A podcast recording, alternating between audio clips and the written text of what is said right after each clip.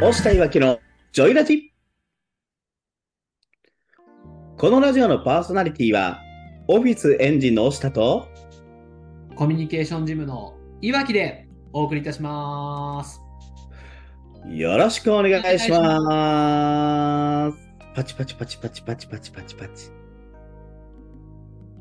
金曜夕方、第40回。さあ、やってまいりましょさあ、今週もやっていきましょう。はい。う。ああ、ちょっと安心しましたね。お何がですか？オープニングのね、第何十回がこうこのラジオで僕一番緊張するんでね、やっぱり。毎回言ってますね、最近。いや、なんかドキドキしながら、あ、今日は普通なんやなと思いながらスタートしてますけどね。普通ではないんですけどね。そう確かに確かに普通ではないですけどね。慣れてき。ということで、今週もやっていきますが、このラジオはですね、自分で授業をしたい、副業、独立をしたい会社員の方向けに役立つ情報をお届けするラジオになってます。声の整体師の押下さんと、コミュニケーションの専門家の岩木さんでお届けする対話型で進めていくラジオになっています。このラジオを聞いて、理想の実現に向けた充実した週末をお過ごしいただけたらと思っております。まずは、前回の放送で再生いただいた方、いいねいただいた方、フォローいただいた方、本当にありがとうございます。概要欄に音声目次をご用意しておりますので、この話から聞き直すよということがありましたら、ぜひご利用ください。また、声の相談コミュニティ、ジョイラボラトリーや、岩木さんのコミュニケーションジムもまだまだ新規会員募集しておりますので、私、押田や岩木さんとつながりたい方いらっしゃいましたら、ぜひともご応募ください。そして、ポッドキャストや Spotify でも配信しておりますので、各メディアにて、いいねや再生、フォロー、また質問などお寄せいただけると嬉しいです。さあ、やっていきましょさあ、今週もやっていきましょうう。はい。さあさあ、最近はね、テーマトークが多かったわけですが、ここ数週、はいはい。今日は久しぶりにお互いの日常からの学びとかね、独立、ね、副業に生きるような学びがあるような話にできたらいいなと思っておりますが、でも久しぶりですよね。はい、めちゃくちゃ久しぶりだなって思いました。うん。というわけで、これを言うのも久しぶりなんですけど、岩木さんちょっと聞いてよ。ちょうだいちょうだい。久しぶりに。なんか、久しぶり感があっていいですね、これ。ありましたね。そう、最近ね、なんか、ほんまにこの数ヶ月、はすっごいんすよ。い。いやいやいや、めちゃめちゃ抽象的やな。何が、何がすごいんですか？あのーなんでしょう。はい出会う人たちがすごい。うーん、なるほどね。こう、大下さんが日々出会う人たちがすごいと。そうなんですよ。もう、本当にいろんな方たちと出会うんですけども、は最近だとね、まあ、とあるプロダクションに所属をしたんですけども、うんそうですよね。プロダクション所属になったんですよね。そうなんですよ。私、いよいよもって文化人タレントとして活動してるんですよ。気づけば芸能人みたいな活動をしてるんですもんね、最近。そうなんです、そうなんです。まあ、来来年からね、結構いろんな曲の、おそらくバラエティとか番組とかに出させてもらうことになるんじゃないかなと思いますので、その際は、お下を、あ、あの、ラジオの人だって思いながら聞いて、見ていただけると嬉しいなとは思うんですが。ね、そこにつながり出すとね、すごくいろんな方たちと出会うなと思って、はいはいはい。まあ、ある声優プロダクションの社長であったりとか、うーん。アイドルをプロデュースしているプロダクションの社長であったりとか、社長ばっかりですね。そうなんですよ。もう、日本で一番古い声優プロダクションの社長さんにお会いしたりとか、へえ、すごいですね。本当に。そのさっきのすごいが今身に染みてますよ。ね、ほんまに、あとはもう、何十億、何百億っていう企業の経営者の方たちと飲みに行くこととかが、まあ、増えてきてるわけなんですよ。すごいな。緊張とかしないんですか？それで言うと。あのね、これ、私昔からそうなんですけど、はいはいはいはい。人一皮むいたら血と肉やと思ってるんで、どんな見方してるんですか、人は？結局ね、やっぱすごい人っていっぱいいるじゃないですか。いますよ。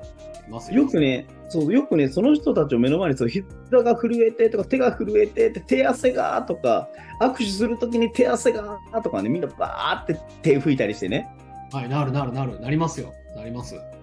なるとか、もう何を喋っていいかわからなくなって緊張してとか言わはるんですけど、うん。うん。いや、こんなチャンスめったにないやんって思うんですよ。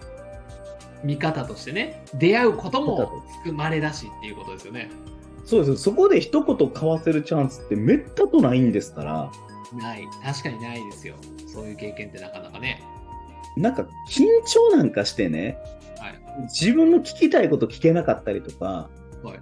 喋りたいこと喋れないって一番なんかその時間がもったいないと思うんですよね。緊張するもの。すごい人に会ったら。そりゃ。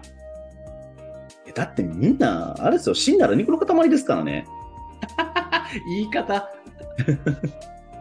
そうそうだとしても緊張はするじゃないですか。だからその辺何なんですか？どどこから何を意識したりするとこの緊張というものから解き放たれるんですか？なんかその辺知りたいと思うんですよみんな。そうですね、緊張というものから解き放たれるっていう意味では、もうそもそも丹田呼吸をしてですねとかっていうこ。っち？か いや、でもそういうまあスキル要素っていうのはもちろんあるんですけども、それよりもまあ要はメンタルあり方っていうところがおそらく皆さん気になってるところじゃないかなって思うので、そうです。うん今回はちょっとそっちについてお話をしたいなと思うんですけど、お願いします。はい、そもそももって私にとってそうすごい人たちと出会う機会っていうのは、私、こう、ラジオでもちょこちょこ言ってるんですけど、新しい価値観と出会うことが趣味なんですよ。はい、存じ上げてますよ、そこは。常に言ってますよね。常々。常々ね、新しい価値観ってなんだ？今対面してるその人がどういった価値基準でとか、どういった基準で物事を判断するのかなとか、決めていくのかなって、どういう考え方を持ってるのかなっていうのを、なんかこう趣味、趣味というか、集めるのが趣味というか、コレクターというか、なるほどね。この価値価値観集めが趣味なんですね。そうですね。だからこういうシーンに来たら、あ、こういう人やったらこういう判断してるからこういう結果になったんだろうなっていうようなデータ集めをしてるわけなんですよね、自分の中で。ああ、なるほど。だから、すごいとか、すごくないとかは、そこまで重要じゃないですね、押田さんの中では。そのその人がいかにして今の地位に上り詰めたか、そのための価値基準って何があるのか、価値その何を価値として動いてるのか、判断してるのかとか、うんうんうん。要は物事の判断基準になる物差しってあるじゃないですか、自分なりの。ありますね。そのその人の物差しを見たいんですよ。なるほど。そこに興味があるんですね。そうなんですよ。あのね、白状な言い方をしてしまうと、人に全く興味がない、そういう時に。はっきり言いましたね。なるほど。人よりもなぜそうなったのか、なんでそういう成果、結果が出ているのかっていうところの基準とか、日々の判断はどうしてるのかっていう方が興味があると。その人よりもねってことですね。そうですね。で、その瞬間は人にみじんに興味がないんですけど、私、人のことが大好きなので、そうですね。確かに。それもそうですよ。ですごく矛盾してる言い方をしてるように思うんですけど、人の価値基準で判断基準とか見ただからこの人はこういうところにいるんだってした上で、次にその人に興味が出るんですよ。あ、その後に人に興味が出てくるんですね。そうなんですよ。そこはもう少し詳しく聞きたいですね。だからその判断基準をする、するのは、どういった人柄だからこの判断基準をするのかなとかね。ああ、ははははなるほど。人柄がどうね。いそうです人柄、その人っていうものを知っていくと、その判断基準のいわゆる要素、核となる部分が見えてくるんですよ。はいはいはい。なるほなので、一つデータとしての判断基準、価値基準っていうのを見た後に、なぜここに至ってるのかっていうバックボーンを知りたくなる。ど。背景ね。はい。価値基準をして背景を知りたい。あなるほど。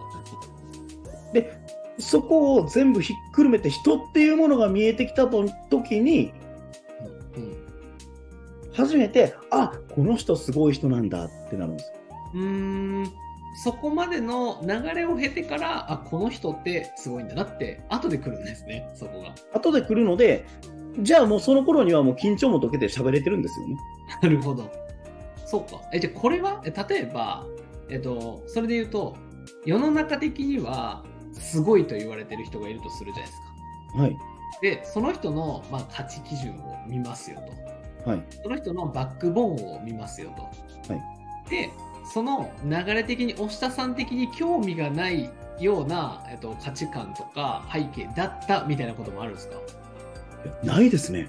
はい？あ、基本的にはもう価値観集めだから全部興味があるんですか？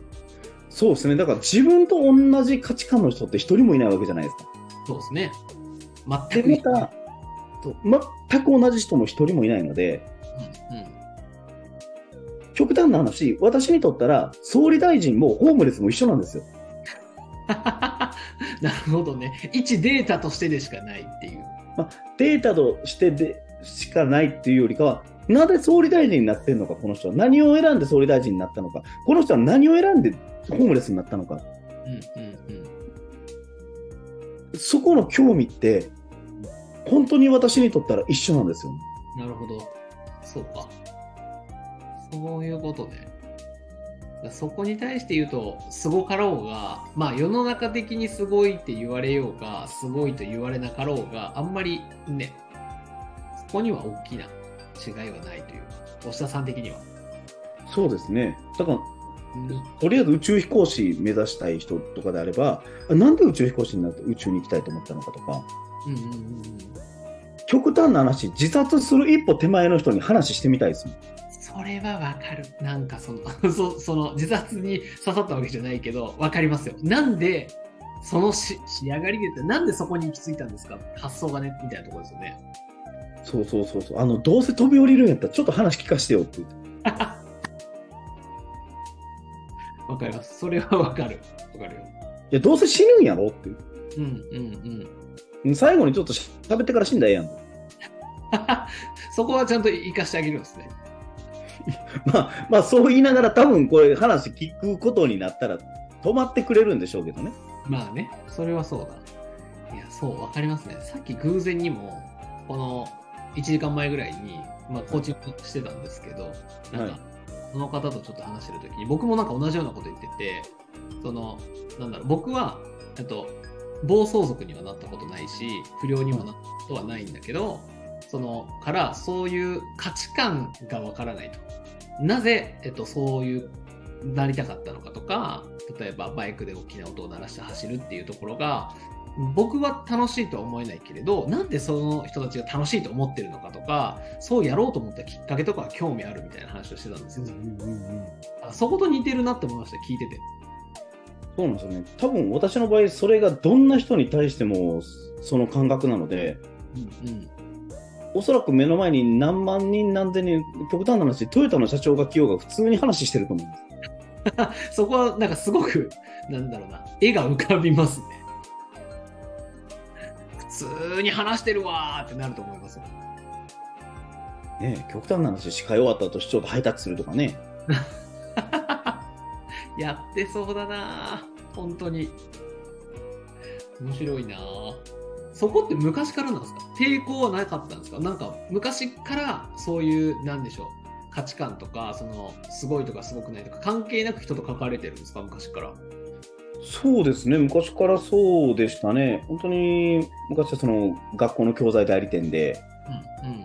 勤めてた時、営業として勤めてた時に、はいいわゆるこう自分たちが扱ってる出版社の社長さんとか、なんかこうんう、パーティーとかってね、社長さんが固固まってる席あるじゃないですか。あります、あります。もうそこにね、ビール瓶持って行ってね、つ継ぎながら、いつもお世話になってます言ってこうやって喋りに行くっていう。なんか周りから言われませんでした？なんでそんなことできるの？みたいな。で、周りの、その、教材代理店って言われる、私が勤めてたような会社の社長の方たちから、なんでお前がそこにいんねんって言われた。そうでしょうね。俺らでもそこ恐ろしくていかんぞと。うんうんうん。だって自分が普段扱ってる商品って、この人たちがいかなるいかなる考えのもとで作られたかって創業者に聞くのが一番いいじゃないですか。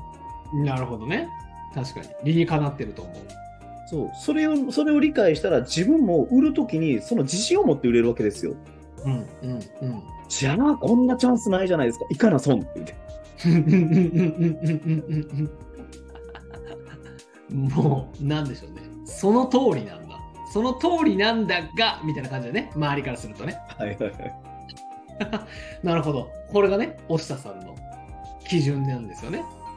そうなんですよ基準とか。あの周りから見るとネジぶっ飛んでるらしいんですけどね、これ。うん、その人たちの気持ちはわかる。近くにいてもわかる。なと、僕は思いますね。でも、やっぱいいっすよね。その、僕はなんか、ネジ飛んでるなとも思いますけど、なんだろう。素敵だなというか、いつも学びになるというか、なんか、すごい人、すごい人というか、なんだろうな。かっこいいなって思いますね。うんあありがとうございます。うん、まあ誰しもできるわけじゃないし、うん、そこをなんか当たり前にしてるっていうか、そこがすごくかっこいいなっていつも思ってますよ、近くで。だって、極端な話ね、そこで例えば出現して怒られるとするじゃないですか。はいはいはいはい。もう、なんでしょう、この、一社員やから、もう社長がケツ吹いたらええやんと思うんで。そこはなんか僕、あれなのかと思いました。ごめんって言えばいいやんとかっていう話だと思ったらそうじゃなかったんですね。社長がケツ拭いたらいいやんって話なんですね。そのために上がやるんやから、それも上利用したらいいんですよ、そういう時は。それは間違いない。そのために給料もらってるんだよ、多く。ねえ、で、本当にごめんなさいっていうのをね、精神性にちゃんと伝えたらいい話ですし、じゃあね、そんなところで失敗粗相したって、殺されないですから。間違いない。そんな知れてますよ。そんな。そうなんですよ。自分、自分のちょっとしたプライドに気づくだけじゃないですか、そんなもんって。そうですね。確かに。で、そんなすごい人たちを目の前にして、自分のプライドなんてものがいかにちっちゃいか。かっこいいなわかる。こう、こう言われるとね、結構、あ、そうだな、確かにって思うんですけどね。面白いですね。うんそこの、そこのプライドを乗り越えて、そこの経験値が得られるんやったら、得やもんね。そっちのそうそうそうそう。安いもんすよ、自分の自尊心なんて。いいね。なんか名言がすごい飛び交ってますね。名言会や。え、だって、そう、そうじゃないですか。ああ、なんか、ちょっとずつですね。なんか僕は結構、なんだろう、すごい人だなってなりがちなタイプなんで、どっちかというと。ああ、そうなんですね。そう。だけど、少しずつですね、僕は人と関わりながら、ちょっとずつ自分の関われる幅を広げてきてるっていう感じかな。一気にいけたっていう感じではないですけど、ちょっとずつ大下さんの言ってることも分かってきているし、まさに今日のラジオで、その人の成果とか結果っていうものよりも、うん、と価値観とか判断基準だったりとか人の背景の方が興味があるんだみたいな話を聞いてあ確かにそこそう考えたら緊張するっていうのはちょっと違うかもなっていうのは感じてきました。うん、だって緊張って結局ほらじゃあその緊張のあり方っていうところに戻っていくんですけどはいはいはいはい。あのそんな偉い人の前で失敗したらどうしようとかってうんうんうんうん。怒られたらどうしようとかうんうんって思うから緊張するんかなと思うんですよね。はいはいはい。まあ自分にね、あのベクトルが向いてるときは緊張しますよね。そうそうそうそうそうそうじゃないんですよ。この人に何を教えてもらおうとかね。うんうんこの人に何聞こうってこうベクトルが内から外向いちゃうともう本当に緊張っていうのは緊張感にしかならないので。それはわかるななんか、言われて思い出しましたね。そうかも、そうかも。なんか、一昨年？去年かな？それこそ、お知り合い、知り合いから、この、はいまあ、大社長を紹介してもらう時があって、はいはいはいはい。なんか、年商、なんだっけな、年商60億とかかな？のの方で、イタリアでレストランとかもやってる方なんですけど、はいはいはいはい。この人のお店に買い物に行かせてもらった時はい。緊張とかよりももう夢中で話聞いてたなっていうのを思い出しましたね。うーん。なんで、なんでこんな授業やられてるんですか？とか、うん、どういう流れでこうなったんですか？みたいなのを夢中で聞いてたのを思い出しましたね。うんうんうんうん。その時は緊張というよりもこうワクワク感とか、うん、なんかそっちの方が勝ってたなって確かに思い出しました今。めったにね、話聞けない人の話聞ける機会ってすごいワクワクしますし、そうですね。だからワクワクするかせんかちゃいます？うん、なんか勉強になるなってシンプルに思いますもんね。うん。それはそうだ。感じますね。今聞いてて思ったし、思い出しました。楽しい。めちゃくちゃ楽しい。ありがとうございます。ちょっと私の話はそうやって聞いていただいたわけですが、岩木さん最近どうですか？最近ですか？はい。吉田さん。聞いてよ、吉田さん。お聞く、聞く、ちょうだいちょうだい。僕はね、最近大きなお仕事の案件が決まりました。おおすごいもう結構でかいですよ。うん、おどんな案件なんですかちなみに？まあ、僕はこのコミュニケーションもそうなんですけど、また別の授業をやっていて、まあ、コンサル授業みたいなのやってるんですけれど、はい。そっちで、まあ、ちょっとね、えっ、と、3名で、3人でそのコンサル授業やってるんですけど、はい。それで売り上げで言うと、5800万ぐらい、2年間で。お5800万ってすごいですね、2年で。ぐらいの規模感の話をほぼほぼもう確定で受注したって感じですね。おお。3なんで、まあ大体2000万弱ぐらいの売り上げにはなるかなと。わあ、すごいなあえ。ちなみにどういう流れでそれが入ってきたんですか？流れで言うと、えっ、と、普通に、まあその紹介してくれた方も普通にコンサルをしてるんですけど、はい。ちょっと相談があってって言われて、はい何ですか？って聞いたら、ちょっとお客さんを70人ほど紹介したいんですけどって急に言われて、ほう、70人ですか？みたいな。まあね、これ人数言っちゃうと、あの、金額とのあれがバレるんですけど、うん。全然全然あのありがたいです、嬉しいです、みたいな話をしながら、もう何の、なんでしょう、大きな商談のこういざこざとかもなく、紹介したいんです、あ、いつもありがとうございます、じゃあやらせてもらいますよ、みたいな話でシンプルに決まりはしたんですけど、はいはいはい。なんか特になんだろうな、大きな営業売り込みをしたとか、そういうわけではないんですよね、それでう言うと。そうで、なんかこの話をいろんな人にしてると、なんかどうやってそういう大きい仕事が流れてくるんですかみたいな話をされる、聞かれることが多くて最近。はいはいはいはい。ただ、さっきの押下さんの話じゃないですけど、特に特別なことしてないんですよね。またまた。いやいや、してない、してない。だって、このコンサルの話でも、僕、はい2年半ぐらい前からこのコンサルの話、この仕事を始めたんですよ。はい。で、知り合いの社長がそもそもこのコンサル事業をやっていて、うんなんこの、なんだろう、外注みたいな感じで、岩城くんやらへんかみたいな話でお仕事をいただいて、はい。でその時って、今とやってる仕事そんな変わんないんですけど、はい10万のお仕事だったんですよ。はい。月10万のただの外注の人。うん。でもそれを、こう、仕事を振ってくれた方に日々、あの、お礼を言ったりとか、お仕事をただ必死にやってただけ、毎日。まあ、いわゆるこう当たり前なことを当たり前としてちゃんとやってきたわけですね。そうですね。言われたことはしっかりやるし、えっと、向こうが気づいてなくて、こっちが気づいたことはちゃんと伝えるとか、毎月お給料振り込まれた時に、毎月ありがとうございますってしっかりと、ね、このお給料をいただきながら働かせてもらってることにか、まあ、感謝を伝えるとかっていうのを日々やってた。コミュニケーションしっかりとってた。で、それを1年やったら、えっと、まあ、外注ではなくて、えっと、一緒にやらへんかっていう話になったんですよ。ステップアップして。お一緒にやらへんかってなった時は、まあその時の給料は10万からあと大体4、50万ぐらいになったんですよ。おおすごい。1年間頑張って、おこんだけステップアップしたかみたいな。で、やってることそんな変わってないんですよね。で、一緒にやりだして、また1年間。一緒に仕事をしていったら、今度はお客さんとですね、お客さんと関係性がしっかりできて、岩木さん紹介しましょうかっていう形で、今回大きいお仕事になったっていうですね。うーん。めっちゃ素敵ですね、それ。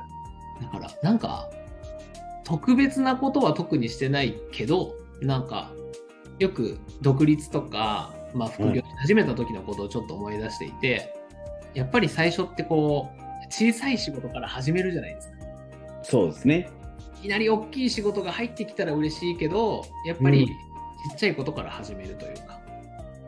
だから、ちっちゃいからとて手を抜かないとか、うんといただいた仕事を全力でこなすとか、全力で期待以上のものを返すっていうのが、やっぱり昔から言われているけれど、やっぱり大事だよねっていうのは、本当に思った経験かなと。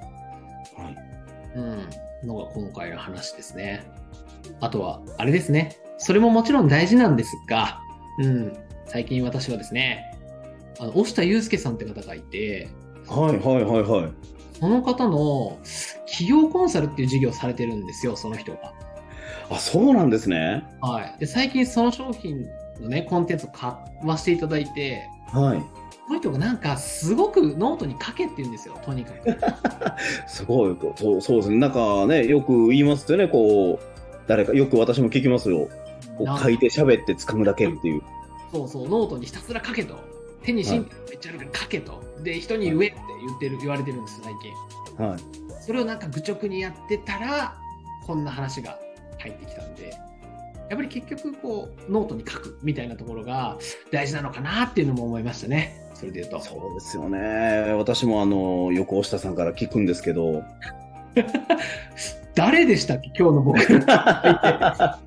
ちゃう人だったんですかね。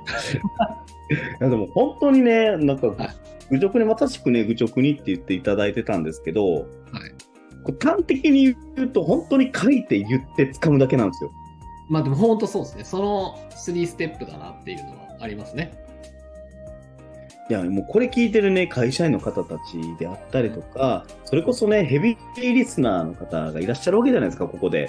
はい。そうですね。本当にね、またね、この細かいことを言うと怒られるんですけど、もう端的に言って怒られない程度で喋るなら、本当に書いて伝えて掴むだけみたいな。いや、でも本当そうですよ。それはそう。明らかになんか、引き寄せるものは変わっ、引き寄せるとか言うとまたあれなんですけどね、こう、はいチャンスが降ってくることが増えたなって思いますもん。そうですね。っていうのと、あと、これ以降こうこう書いて、いろんなことを明確にしていくことによって、自分が何が欲しいかっていうのは分かるじゃないですか。明確になるので、うん。日常的にそのチャンスって実はあったはずなんですよ。うん。うん。気づかないだけで。はいはい。気づいてなくて、まあ見えてなかったみたいな。そうなんですよ。なんていうんですかね、こう、しっかりとこう野球ってね、はいピッ。チャーが投げたボールを、ボールの軌道に合わせてバットを沿わせるから打てるわけじゃないですか。はい。そうですね。うんうん。あれが真上からものすごい速度で、バンって下に、あの、なんていうの、150キロの速度で、上から下に叩きつけられる間を打てよって無理なんですよ。無理無理無理無理無理ですね。それはだからしっかりと、しっかりとチャンスが飛んでくる、その軌道にいかに合わせていけるか。うんうんうん軌道に合わすから気づいて掴めるんですよ。確かに。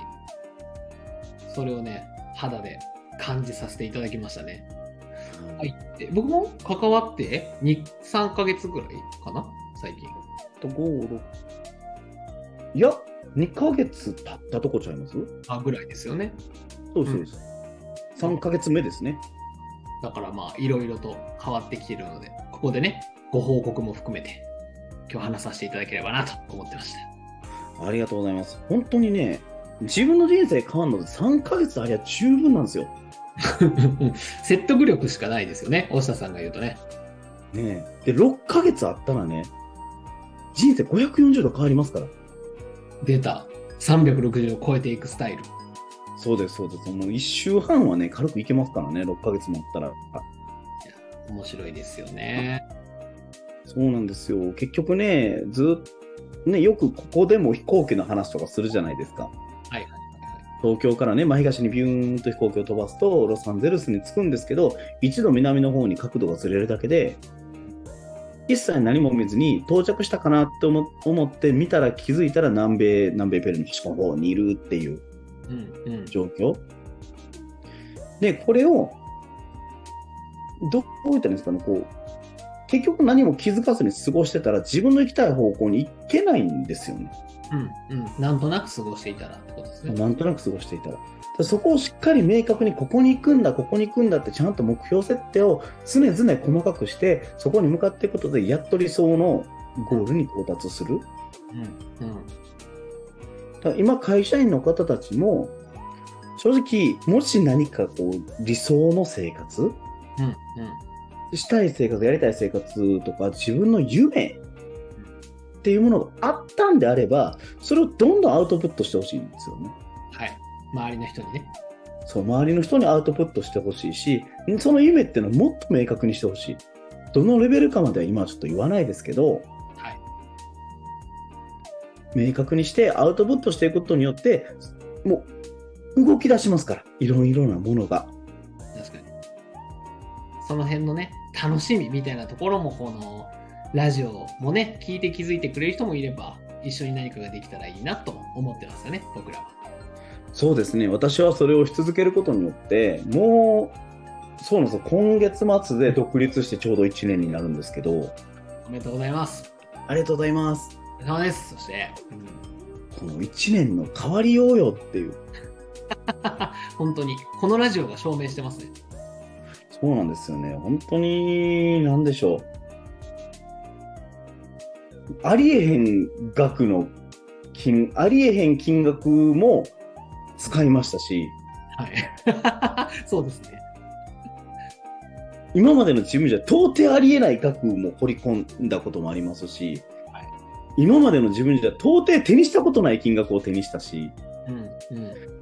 今までの自分じゃ到底出会わない人たちともめちゃくちゃこの1年出会ってるんですよ。ですよね。確かに。聞いてると本当そうやなって思いますよ。なんか改めてこう、なんか、ぜひこう、8月の一発目は独立1年経ったことをゆっくり喋る回にしてもいいかなと思いますけど。ぜひ、聞きたいし、泣いてもいいよ。年末の回、年末の回。再来。はい。まあそんなね、このラジオっていうものが皆さんにとって何か勇気になればいいなと思いますし、うん知恵になればいいなとも思いますし、いいね。まあね、この8月の一発目にね、大下さんの1年間のね、話を聞くのを楽しみにしつつですね、はい。今週のラジオは終わりの方にね、向かっていきたいなというところですが。はい。やっぱりね、なんだかんだでね、近況の話をするとあっちまで時間過ぎるんですよ。しかも熱くなりますね。そうなんですよ。特にね、実体験携わってるから。いや、それテーマもそうですよ。テーマも実体験から喋りますけど、はい割と近畿の日常のこと喋ってますからね、これ。本当にキンキンですよね。本当にね。何の、何の包み隠さずもなく、本当に最近あったホットな最新ニュースしか話してないですからね。そうなんですよ。でもそれがね、なんか毎週毎週アウトプットするたびに新しいことが増えていくっていうこの不思議。面白いですよね。やっぱアウトプットすると決めてるからっていうのももちろんありますしね。入ってくるで言うと。まあそうですね。アンテナも張ってますからね、そんだけ。いいね。まあ、これをね、積み上げていくっていうのが大事かなというところです。はい。ということで、今週のラジオのまとめがあるとすれば、大下さん、どんなまとめになるでしょうか？目の前の人間皮剥いだら血と肉やて。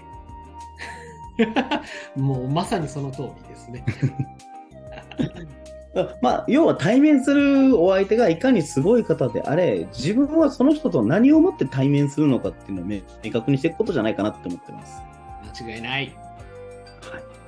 じゃあ、岩木さんのまとめはどうでしょう？目の前の人からもらえるチャンスを全力で生かしましょうというところが僕の今日お伝えしたいところと、とにかく紙に書け以上でございます。いいっすね、いいっすね。もう結局ね、私にしても岩木さんにしても、だから人なんですよね。ああ、そうですよ。やっぱり人です。そうそう。あの、ビジネスしたいなっていう人がいて、私人と関わりたくないんです。でもビジネスやりたいんですっていう人はもうビジネスやめてくださいって思いますし。はっきり言った。はっきり言った。びっくりした。ビジネスやめてくださいっていうか、多分その人はその人で違う生き方があると思うんですよ、きっと。まあね、まあまあ、そうだ。その通りだと思う。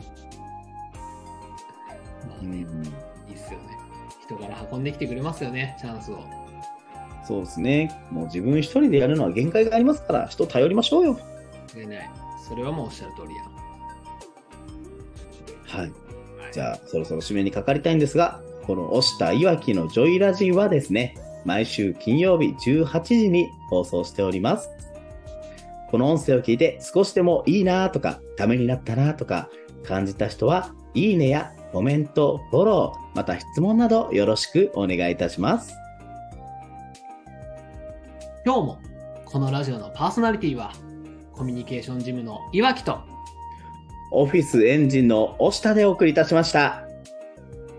良い週末をお過ごしください。バイバー